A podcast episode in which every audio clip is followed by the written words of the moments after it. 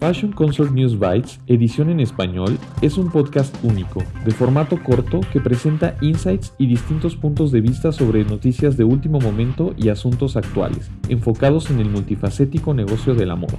News Bites, edición en español, es presentado por Christine Parceriza, escrito por Joshua Williams, producido por Fashion Consort y distribuido en colaboración con Fashion United, tu red global de confianza en noticias de moda, inteligencia de negocio y empleos.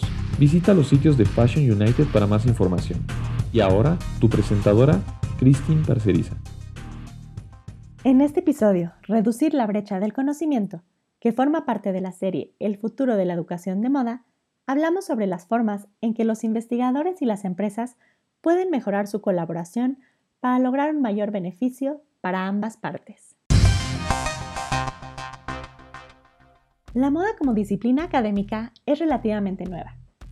Esto no quiere decir que no se haya investigado la intersección entre la ropa y la economía, la ropa y la psicología y la ropa y la cultura, por decir algunas, desde mucho antes, sino que no se había tomado en serio como una disciplina propia. Sin embargo, con la formalización de la moda como disciplina dentro de la academia y su crecimiento en los programas de posgrado, ha habido un aumento en la investigación específica sobre moda, tanto por parte del profesorado como de los estudiantes. Adicionalmente, esta investigación no está necesariamente ligada al éxito de una empresa, lo que significa que no se trata de un proyecto realizado como parte del trabajo de una persona o al servicio de un cliente, por lo que está abierto a más oportunidades para realizar investigaciones sin un resultado requerido o esperado. En resumen, ha permitido una crítica más directa al sistema de la moda. Por esto es que no es de extrañar que se pueda establecer una correlación entre el crecimiento de la investigación sobre la moda y el aumento en el interés por temas como la sostenibilidad, los derechos humanos y el comercio justo, por mencionar algo. Temas que se encuentran constantemente entre los cinco primeros dentro de las investigaciones realizadas por los estudiantes. Con el tiempo, estas áreas de enfoque académico se han desplazado de la institución a la industria por dos razones principales.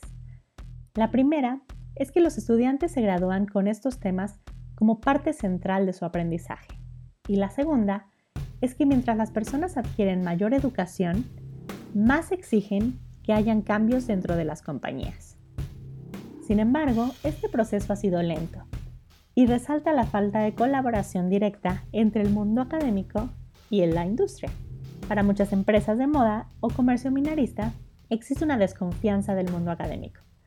En algunos casos, esto se debe a que se percibe a las universidades como instituciones lentas en responder o fuera de contacto con las tendencias y las tecnologías actuales. En otros, se debe a un sentimiento de otredad que la industria de la moda siempre ha abrazado.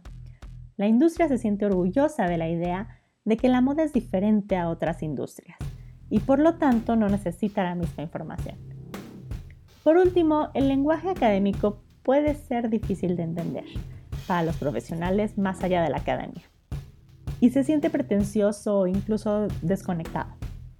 Hay algo de verdad en los tres puntos, pero a medida que la investigación aumenta y la propia industria se vuelve más compleja y global, se puede ganar mucho de trabajar de manera más colaborativa y de crear una alianza que reconozca las necesidades tanto del investigador como de la empresa. Para los investigadores ha sido difícil acceder a la información y los datos que podrían ayudar a profundizar en los resultados de la investigación que realizan. Las empresas del sector de la moda son especialmente protectoras de su información debido a la naturaleza competitiva de la industria.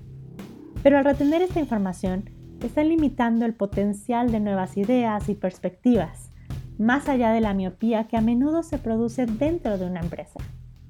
Desarrollar métodos para compartir la información sin divulgar secretos comerciales y abrirse a los investigadores para trabajar juntos debería de ser una prioridad absoluta y a cambio del acceso, los investigadores podrían ofrecer resultados más accesibles de su investigación, como resúmenes, presentaciones o modelos que sean comprensibles y accionables para los empleados.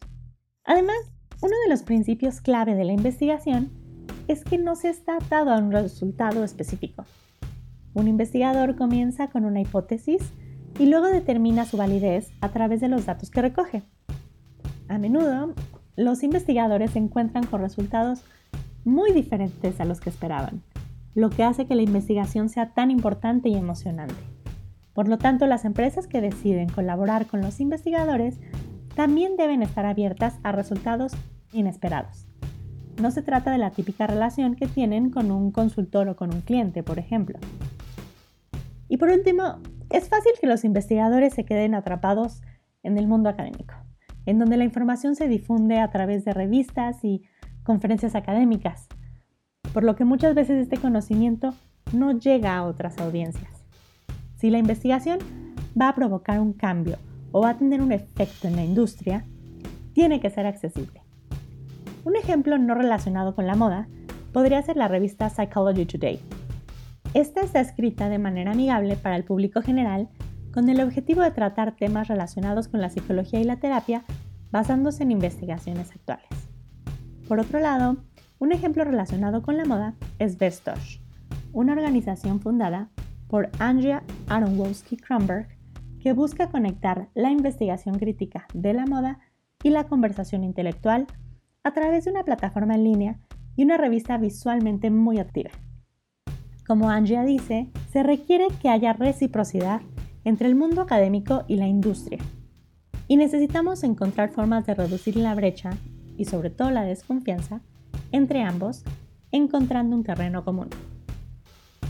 En nuestro próximo episodio investigaremos los problemas de las prácticas profesionales e internships dentro del sector de la moda y cómo pueden no estar ofreciendo el acceso al aprendizaje y al empleo que pretenden, sino facilitando una oscura economía no remunerada.